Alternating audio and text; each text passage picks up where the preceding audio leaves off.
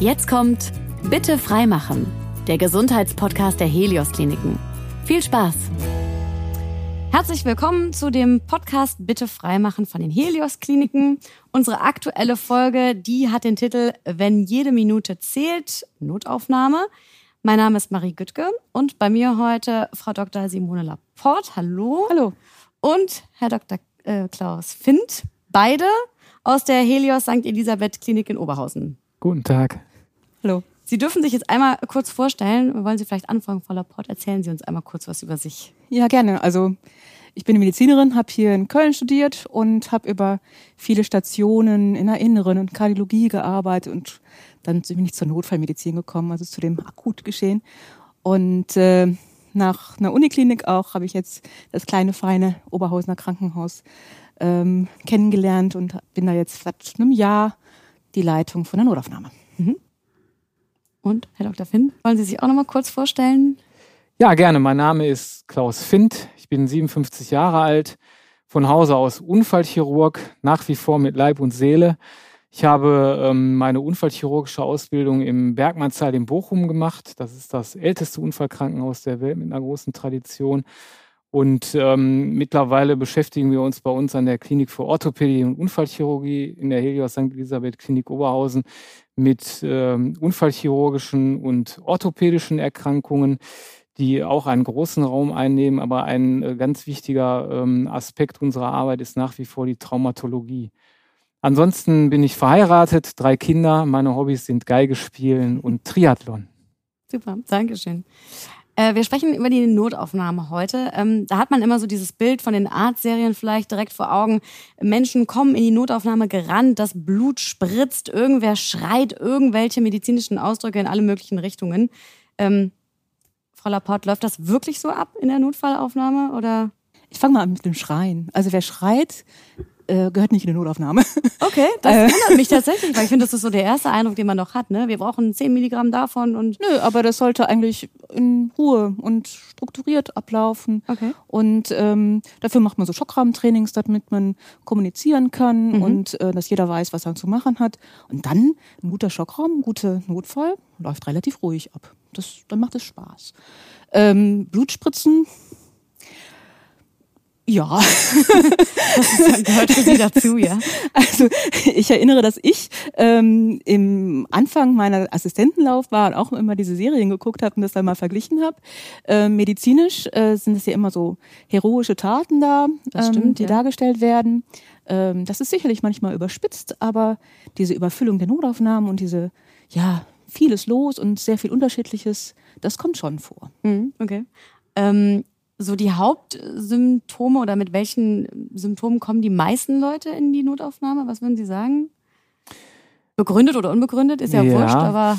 Also die meisten Patienten kommen schon mit leichteren Verletzungen. So also beobachte ich das jedenfalls. Und ich denke, ähm, die Kollegin sieht das auch nicht anders. Also umgeknickter Fuß oder irgendwie die Hand geprellt, solche Dinge. Mhm da ist natürlich immer schon äh, oder schwingt schon die Frage mit, ob immer unbedingt jetzt äh, jemand damit in die Notaufnahme von einem Krankenhaus kommen muss. Und ähm, die häufigsten ernsthaften Notfälle, die wir versorgen, sind aber zweifellos äh, internistische Notfälle. Das heißt Patienten, die Luftnot haben, die vielleicht irgendwie Probleme mit dem Herzen haben, solche Dinge. Und äh, was ja gerade anklang eigentlich in der Frage, also schwere Unfälle, wo das Blut schon so die Trage runtergelaufen mhm. kommt, mhm. wenn, äh, wenn der Notarzt oder das äh, Rettungsteam in den Schockraum gefahren kommt, die sind schon relativ selten im Verhältnis zu den ziemlich vielen Patienten, die äh, so mit kardiopulmonalen, also Herz-Kreislauf-Erkrankungen kommen. Mhm. Das heißt also, die Notaufnahme ist jetzt nicht so actionreich geladen, wie man das vielleicht immer äh, sich vorstellt. Ja, eigentlich. genau. Also das kommt natürlich schon von Zeit zu Zeit mal vor. Aber so viel Action ist da eigentlich nicht. Also gerade was jetzt irgendwie so mit Blutspritzen angeht. Ist ja vielleicht auch ein bisschen besser, weil da, wenn da dann Leute sitzen, die einen umgeknickten Fuß haben und daneben liegt einer auf der Trage, wo das Blut runterläuft, vielleicht auch nicht so die Superkombination. Ne? Ja, klar, wobei wir natürlich schon gucken, dass die äh, getrennt werden. Ne? Okay. Vielleicht kann die Frau Kollegin ja kurz äh, beschreiben, wie wir da vorgehen. Ja, also als ich das Stichwort Blutspritzen gehört habe, habe ich auch gar nicht an die an die spritzenden Blutungen gedacht, sondern mhm. an eher die ähm, ja auch medizinischen Maßnahmen, die manchmal macht, wo dann halt auch mal ein bisschen Blut läuft. Das kann mhm. schon mal sein, wenn ich irgendwo ähm, eine Vene oder eine Arterie äh, punktieren muss, um da Blut abzunehmen oder Blutdruck zu messen. Also Sie sorgen eher dafür, dass das Blut spritzt eigentlich, gar nicht die Patienten, die damit kommen, ja?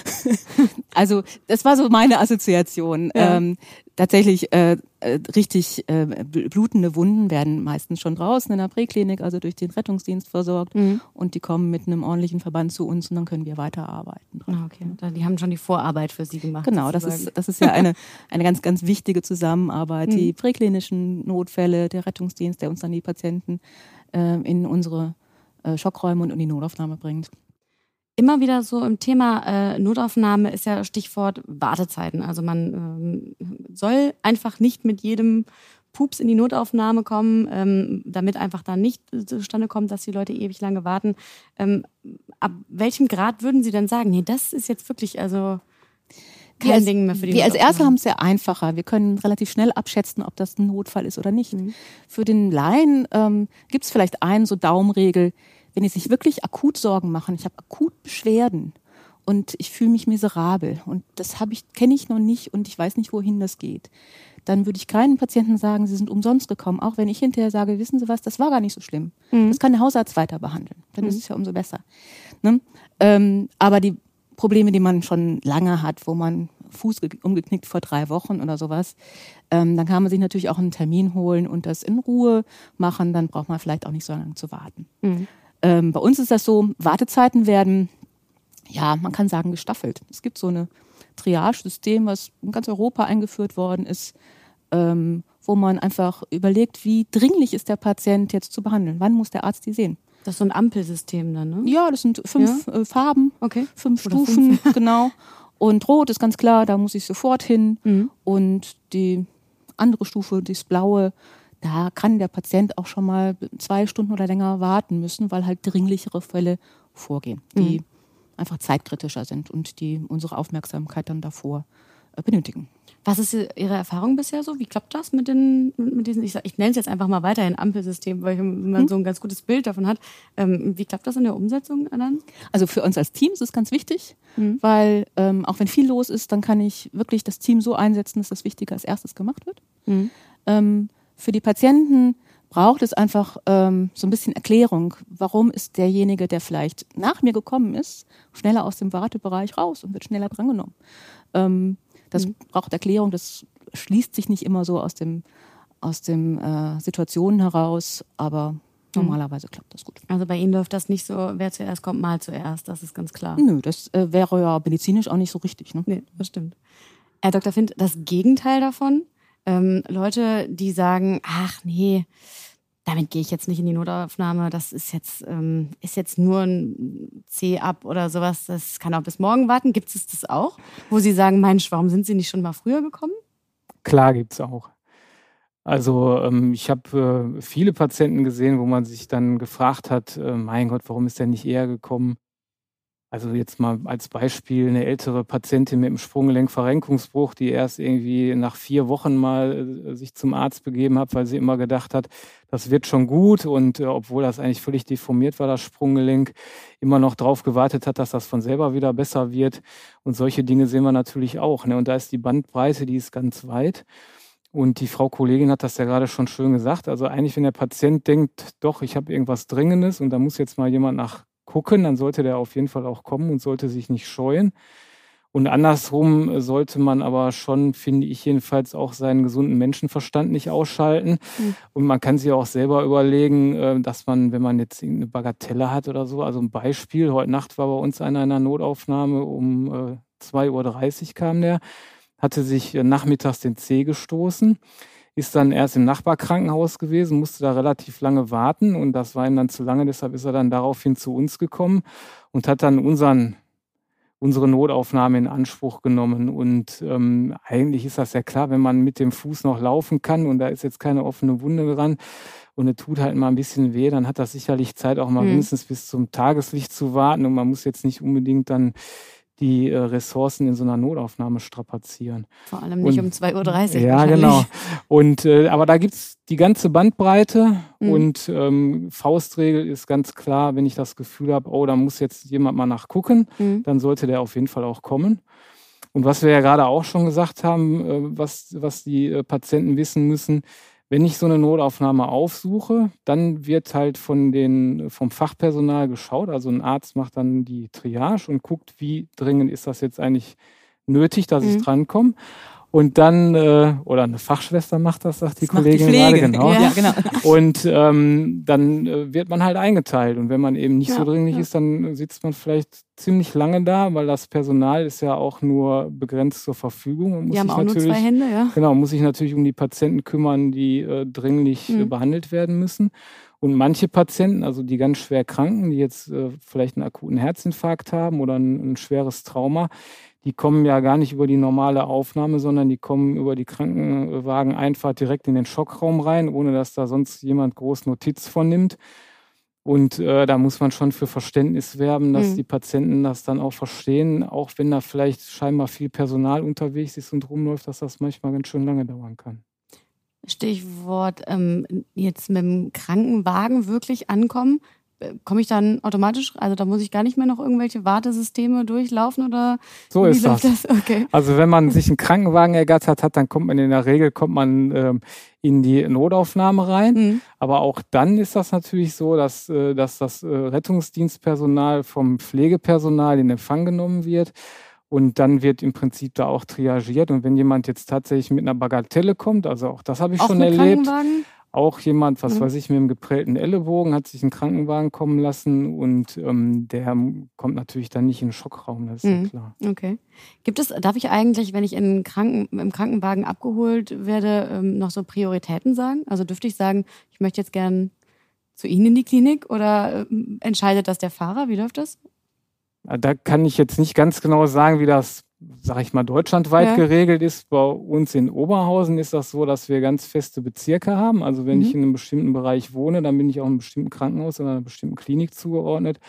Und wenn ich auf einer bestimmten Straße einen Unfall habe, dann ähm, werde ich auch vom Rettungsdienst ja, regulär in das Krankenhaus eingeliefert. Es kann mal sein, dass äh, sich ein Krankenhaus, ich sag mal in Anführungsstrichen, abgemeldet hat beim Rettungsdienst. Das heißt, dass die gesagt haben, wir sind mit unseren Kapazitäten ausgelastet. Und äh, wenn das dann möglich ist, dann entscheidet vielleicht das äh, Rettungsteam, doch mhm. ein anderes Krankenhaus anzufahren. Aber in der Regel soll das so sein, dass die zugeordneten Bereiche dann auch äh, in das entsprechende Krankenhaus gebracht wird. Also da kann man sich dann nicht wünschen. Ja, geht am Ende um den schnellsten Weg und nicht um ja, das schönste genau. Bett, was man vorfinden könnte. Mhm. Okay. Ja, das Stichwort hier ist sicherlich das nächste geeignete Krankenhaus. Also jedes mhm. Krankenhaus hat ja unterschiedliche Fachabteilungen und da sind die Notfallsanitäter vom Rettungsdienst und auch die Notärzte, die draußen fahren, äh, müssen halt entscheiden, wo mhm. ist das nächste geeignete. Ne? Also mhm. die Kinderklinik äh, kriegt die Kinder. Wir haben eine Neurochirurgie, wir kriegen auch mal ein Schädelhirntrauma, weil wir im Umkreis äh, halt die nächsten Neurochirurgen dann haben. Mhm. Ne? Jetzt bei Ihnen auch ähm, Traumazentrum. Was heißt das mhm. jetzt ganz speziell? Das ist ein guter, äh, gute Frage für den Dr. Finn, okay. ja, der da als äh, Unfallchirurg ja. sich unheimlich mit äh, äh, eingebracht hat. Ja, es gibt bestimmte ähm, Kliniken, die sich äh, zu einem Traumazentrum haben zertifizieren lassen. Mhm. Ähm, Ursprung lag eigentlich darin, dass es immer wieder Situationen gab, dass äh, der Rettungsdienst, vor allen Dingen der luftgebundene Rettungsdienst, ähm, keine also Möglichkeit, dann, ja genau, der ja. Hubschrauber keine Möglichkeit hatte, seinen schwer verletzten Patienten in einer adäquaten Klinik unterzubringen. Und ähm, dann haben die Fachgesellschaften, also vor allem die Deutsche Gesellschaft für Unfallchirurgie war da federführend, haben gesagt, wir müssen unbedingt mal ein System schaffen, dass wir äh, den Rettungsdiensten äh, verlässliche Anlaufstellen geben für die schwer verletzten äh, Personen. Und ähm, daraufhin wurde dann 2008 wurde so eine Initiative gegründet und so ab 2010, 2011 wurden dann deutschlandweit Traumanetzwerke gegründet die äh, überregional äh, agieren und den Traumanetzwerken angeschlossen sind dann bestimmte Kliniken, die dann in verschiedenen Stufen als Traumazentrum mhm. Qualifiziert sind. Das sind lokale Traumazentren wie wir zum Beispiel. Es gibt auch ähm, regionale Traumazentren und überregionale Traumazentren. Okay. Und wir haben ähm, bestimmte Strukturen müssen äh, gegeben sein. Also man muss äh, einen Schockraum vorhalten, man muss das Personal vorhalten. Das Personal muss auch fachlich entsprechend ausgebildet sein. Es müssen verschiedene Teams zur Verfügung stehen. Ein Internist muss vor Ort sein, ein Anästhesist natürlich, äh, ein Unfallchirurg. Und ähm, dann ähm, müssen die Möglichkeiten gegeben sein, alle Patienten mit schweren Verletzungen adäquat zu behandeln. Und dann wird, je nachdem, wie die Stufe des Traumazentrums dann ist, entschieden, ob der Patient weiter behandelt wird bei uns als lokales Traumazentrum oder ob wir den Patienten weiter verlegen in ein überregionales Traumazentrum zum Beispiel. Mhm. mhm. Was wäre denn da der Unterschied jetzt? Traumazentrum Notaufnahme? Wo, wo, wo würde da der Cut gezogen werden? Weil ich jetzt davon ausgehe, die Sachen, die Sie gerade aufgezählt haben, die würde doch auch in der Notaufnahme gemacht werden. Ja klar, aber ähm, ein Traumazentrum beschäftigt sich halt äh, speziell mit unfallverletzten mhm. Patienten mhm. und eine Notaufnahme ist ja da für alle Patienten, die akute medizinische Probleme haben. Mhm. Also das ist ja mal der eine äh, Unterschied. Und ähm, nicht äh, jede äh, unfallchirurgisch agierend, sage ich jetzt mal, oder unfallchirurgische Patienten behandelnde Notaufnahmen hat die Struktur vor Ort, um auch äh, polytraumatisierte Patienten in jeder Tages- und Nachtzeit adäquat zu behandeln. Okay. Also das Traumazentrum ist eigentlich die Zusatzqualifikation, die wir haben als Notaufnahme, ja. die dann auch top draufkommt. Mhm. Genau. Okay. Jetzt gehe ich mal von, äh, von ihr, ihrer Arbeit nochmal einen Schritt davor quasi. Ähm, also ich was, was kann ich als Mensch, wenn ich draußen auf der Straße einen Unfall sehe oder so, wie kann ich Ihnen zum Beispiel die Arbeit eigentlich leichter machen? Was, was kann ich tun? Ich glaube, da ist ja auch ganz oft immer noch so ein bisschen die Angst, so, uh, dem ist irgendwas passiert, ich lasse mal lieber die Finger davon. Was würden Sie denn sagen? Nee, das kannst du immer machen gar keine Angst vor haben. Also ähm, da gibt es zwei ganz wichtige Sachen. Erstens, ich muss eine gute Meldung absetzen. Also ich muss die Hilfe rufen. Wenn ich einen mhm. Unfall sehe, das erste ist, ich muss mir Hilfe suchen. Und entweder mache ich das selber oder der nächste Beistehende sage ich, du rufst jetzt die Rettung 112 an und ich mache Erste Hilfe oder andersrum. Also derjenige, der sich am besten in Erste Hilfe auskennt, sollte da ähm, proaktiv einfach mhm. helfen. Und ähm, wir haben alle mal diesen Kurs gemacht für ja, den Führerschein. Für Führerschein ja. Der ist, ist bei den meisten her, ein bisschen ja. länger her. ähm, und ich bin selber in den Ausbildungen von, von Notärzten und Rettungsassistenten und Notfallsanitätern ähm, viel unterwegs und manchmal auch von, von Laien. Und das Wichtigste ist einfach, keine Scham zu haben. Und wenn man so lange schon den Führerschein hat, dann lohnt es sich einfach nochmal so einen Kurs zu machen. Mhm. Die sind bei den äh, Hilfsorganisationen ähm, gut angeboten ähm, brauchen ein paar Stunden und das bringt einem wieder ein bisschen, ja, Hilfestellung auch für sich, dass man das, das Gefühl fühlt, hat, ja. helfen zu können, mhm. auch wenn mal selber in der Familie was ist oder sowas. Also das auf jeden Fall. Mhm. Und wenn ich anrufe, muss ich mir nochmal überlegen, was will die Leitstelle, die ich da anrufe, von mir wissen. Aber ich sag mal, der Autonormalverbraucher hat im besten Fall noch nicht mit der Leitstelle telefoniert. Genau. Ne? Was würden die einen fragen? Was sollte ich auf jeden Fall wissen? Ähm, da gibt's die fünf Ws. Das ist ah, ganz schön, okay. das kann man sich merken. Ich ähm, erinnere das eigentlich immer an die Sesamstraße. Wer, wo, was, wieso, weshalb, warum. so ähnlich ist es da auch. Aber das ist so, so die, ne? das kennt jeder. Ja. Das kann man sich merken. Also natürlich sage ich, wenn ich da anrufe, ja, guten Tag, mein Name ist Laporte. Ich habe hier einen Unfall an der Amsterdamer Straße. Es ist ein Auto ähm, ähm, gegen eine Laterne gefahren mhm. und da sitzt einer drin und ähm, der schreit vor Schmerzen. Ja? Mhm. Dann habe ich gesagt, wer ich bin, wo was passiert ist, was passiert ist, wie viele Patienten. Mhm. Und dann, bevor ich auflege, bitte noch anwarten und dann fragen nämlich die Leitstelle noch das, was ich noch nicht gesagt hat. Mhm. Also warten ist das fünfte W und ähm, dann habe ich eine, eine gute Rückmeldung gegeben. Und dann kann mir die Leitstelle auch sagen, was ich jetzt zu machen habe. Ne? Mhm. Bleiben Sie da, versuchen Sie ruhig zu sein, wir sind in ein paar Minuten da. Und dann ähm, habe ich das erste Glied der Rettungskette, das Wichtigste für einen Unfall, schon super geschafft. Ja. Das zweite Glied ist dann, also diese Rettungskette hat mhm. vier Glieder, ähm, kommt dann halt die, ähm, der Rettungsdienst, mhm. entweder Notarzt mit Rettungswagen oder nur ein Rettungswagen mhm. Kommt darauf an, wie schwer dieser Unfall war und was die Leitstelle da rausschickt. Und ähm, die versorgen den Patienten, machen ihm wahrscheinlich auch ein bisschen Schmerzbefreiung, damit er mm, nicht vor schreienden Schmerzen im RTW sitzt. Also damit er nicht behandeln den schon genau, ne? ankommt, ja. und äh, werden dann in die nächste geeignete Klinik, also zu uns fahren. Mhm. Und äh, wenn das ein schwerer Unfall ist, auch anmelden. Dann äh, haben wir so eine Checkliste, was wir auch abfragen, wie es den Patienten geht. Mhm. Und dann wird bei uns das Team zusammengetrommelt für den Schockraum und dann stehen wir da und warten, dass der Notarzt mit dem Patienten kommt. Mhm. Und dann, wie gesagt, keine Schreierei, sondern ruhige Eigentlich Übergabe. Alles, ja. alles, wird gesagt, ne, ja. wie es dem Patienten geht. Auch da Rückfragen und dann arbeiten wir weiter. Als ähm, äh, nochmal der Mensch, der dann tatsächlich vor Ort ist, jetzt ähm, sage ich, okay, mein Führerschein, das ist jetzt 15 Jahre her ungefähr. Ähm, so ein bisschen erinnere ich mich noch, aber so ein paar Sachen kriegt man vielleicht noch hin. Gibt es irgendwas, wo Sie sagen, nee, das bitte auf gar keinen Fall machen? Also soll ich den jetzt aus diesem Auto da rausziehen oder soll ich das besser lassen? Ähm, wenn ich mir unsicher bin, lieber lassen oder? Ja, also beim Erste-Hilfe-Kurs, das, was man lernt und das, was man immer machen muss, ist, wenn tatsächlich jetzt unabhängig von Unfall so ein Herz-Kreislauf-Stillstand da ist. Wenn da jemand liegt, mhm. nicht atmet und keinen Puls hat, sich nicht bewegt, völlig weg ist, dann kann ich dem das Leben retten, indem ich sofort handle und nicht zwei Minuten überlege, sondern tatsächlich Herzdruckmassage mache. Auch wenn ich mich nicht mehr erinnere, wie das nochmal mit dem Bee Gees Song das war. Ist, so. Das ist Bee Gees oder Staying Alive ja. oder ne, 100 pro Minute einfach drücken. Kriegt man hin. Ja. Und äh, wir haben vor ein paar Jahren das noch so gelehrt, dass man auch den Patienten als Laie beatmen muss, also mhm. irgendwie da Luft in die Lunge kriegen muss. Das muss man nicht, weil das nicht geht. Wir haben keine Hilfsmittel und bei einem Menschen, der da liegt, den ich nicht kenne, da Mund zu Nase ist ähm, oder Mund-zu-Mund-Beatmung, würde ich auch als professionelle Hilfskraft nicht unbedingt machen. Da habe ich mein, meine Apparate, die ich da äh, äh, verwenden kann.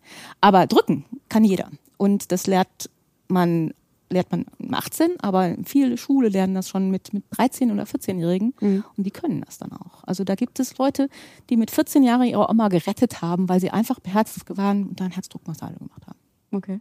Also da eigentlich äh, nochmal der Hinweis, man braucht da gar keine Scheu haben und im Zweifelsfall kann man jetzt nicht so viel falsch machen. Man kann nichts falsch machen. Wenn der Patient plötzlich aufwacht und mich wegscheucht, dann hat er keinen Herz-Kreislauf-Stillstand mehr, dann braucht er keine Herzdruckmassage. Aber wenn er da ohne, ohne Bewusstsein, ohne Atmung liegt, dann kann ich ihn dadurch retten. Mhm. Und ähm, also das heißt, da nochmal der Appell auch einfach, macht so viel ihr euch zutraut und macht das auf jeden Fall, tut das auf jeden Fall. Und zum Hörer greifen kann am Ende trotzdem sowieso jeder dann nochmal. Ja. Okay. Ja, ich glaube trotzdem, dass man da ganz oft noch immer so eine gewisse Scheu hat, einfach mal zuzulangen oder auch dieses, was Sie auch gesagt haben, ganz bestimmt zu sagen, du musst jetzt helfen. Ähm, diese ganz klare Ansprache da auch total wichtig ist, um ein bisschen da vorzugehen, oder? ich hoffe, dass sich das äh, mehr durchsetzt, dass viel mehr Leute nochmal diese Auffrischung von Herzwiederbelebung, äh, von Erste-Hilfe-Kurse machen, um sich dann auch fitter zu fühlen. Dass das so in der Gesellschaft ganz normal ist, dass man dann halt die Erste Hilfe machen kann. Also nicht nur Herzdruckmassage, sondern auch vielleicht, wenn da jemand wir waren am Anfang bei Blut, wenn da jemand mhm. blutet, dass man sagt, komm, ne, mhm. äh, ich habe hier ein Taschentuch, du hältst das da drauf, wir machen da fest und ich hole die Rettung, es kommt jemand.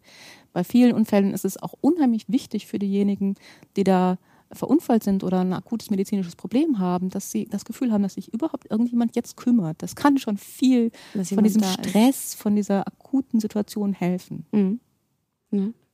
Ähm, Herr Dr. Finde, also Notaufnahme ist ja immer mal wieder so ein im, im Gespräch, also gerade auch was wir heute schon besprochen hatten, dieses Leute kommen dahin und sollten eigentlich nicht. Und dann gibt es ja auch noch die Notfallpraxen und sowieso ganz normal den Arzt. Ähm, was würden Sie sich denn wünschen? Was könnte sich da verändern oder wie könnte man die Situation eigentlich noch besser machen?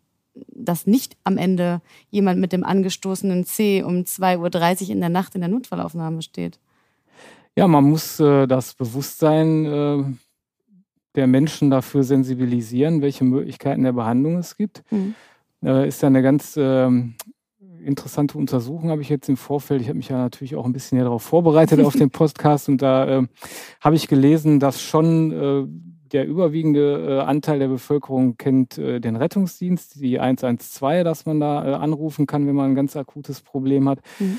Ähm, auch über 90 Prozent der Bevölkerung weiß, dass man ins Krankenhaus in eine Notaufnahme gehen kann. Aber weniger als fünf Prozent wissen, dass es auch KV-Notarztpraxen gibt. Mhm. Das heißt auch von den äh, kassenärztlichen Vereinigungen, das sind ja unsere Hausärzte im Grunde genommen, die sich zusammengeschlossen haben und die niedergelassenen Fachärzte, auch die machen eine Notfallversorgung. Und die äh, ist eigentlich so strukturiert und ausgelegt, dass die Patienten, die jetzt nicht lebensbedrohliche oder ganz akute medizinische Probleme haben oder eben Erkrankungen, wo man äh, weiß, dass man das im Krankenhaus behandeln muss, dass die eben da hingehen, wie man auch zum Hausarzt geht. Ne? Also was weiß ich zum Beispiel, wenn ich einen Sonnenbrand habe oder Mückenstiche oder solche Dinge, da sollte man eigentlich jetzt nicht unbedingt mit ins Krankenhaus gehen. Mhm. Und, und da ähm, würde man dann zu denen gehen, zu diesen Notfallärzten. Genau. Okay. 116, 117, wie war die Nummer? Ich habe ja, genau. genau. Ja? Okay. Die Nummer ist 116, 117 ist äh, der Notdienst der Kassenärztlichen Vereinigung. Mhm.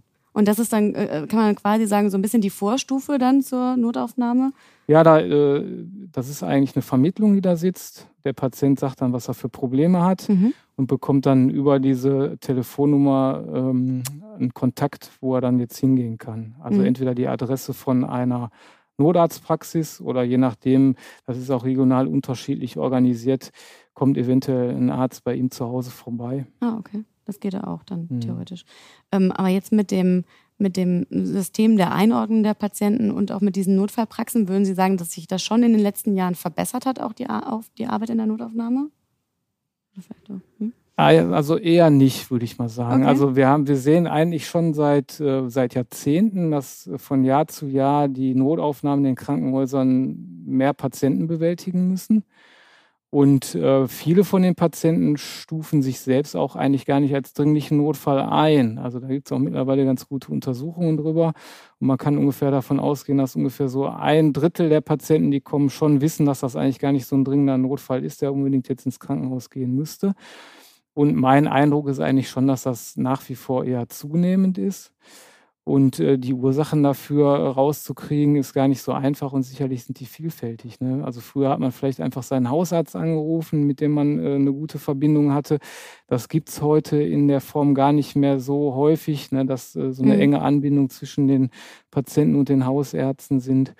Und äh, solche Dinge spielen da alle eine Rolle. Dann kann es eine Rolle spielen, dass die Leute nicht gerne lange warten möchten oder die Termine bei den Fachärzten, die äh, liegen einige Wochen oder gar Monate in der Zukunft. Da hat äh, die Kassenärztliche Vereinigung jetzt auch eine Initiative ergriffen, um äh, den Patienten zu ermöglichen, dass sie auch schneller an einen Facharzttermin kommen. Aber so ganz einfach ist das häufig scheinbar doch nicht. Oder die Patienten sind einfach bequem, das muss man schon mal sagen. Mhm. Ich glaube, so gerade das Stichwort Ungeduld äh, wahrscheinlich auch, was irgendwie immer schlimmer wird. Wir wollen alles immer schneller, immer sofort mhm. und äh, dann sieht man das wahrscheinlich in der Notaufnahme ähnlich. Ja, klar. Ja.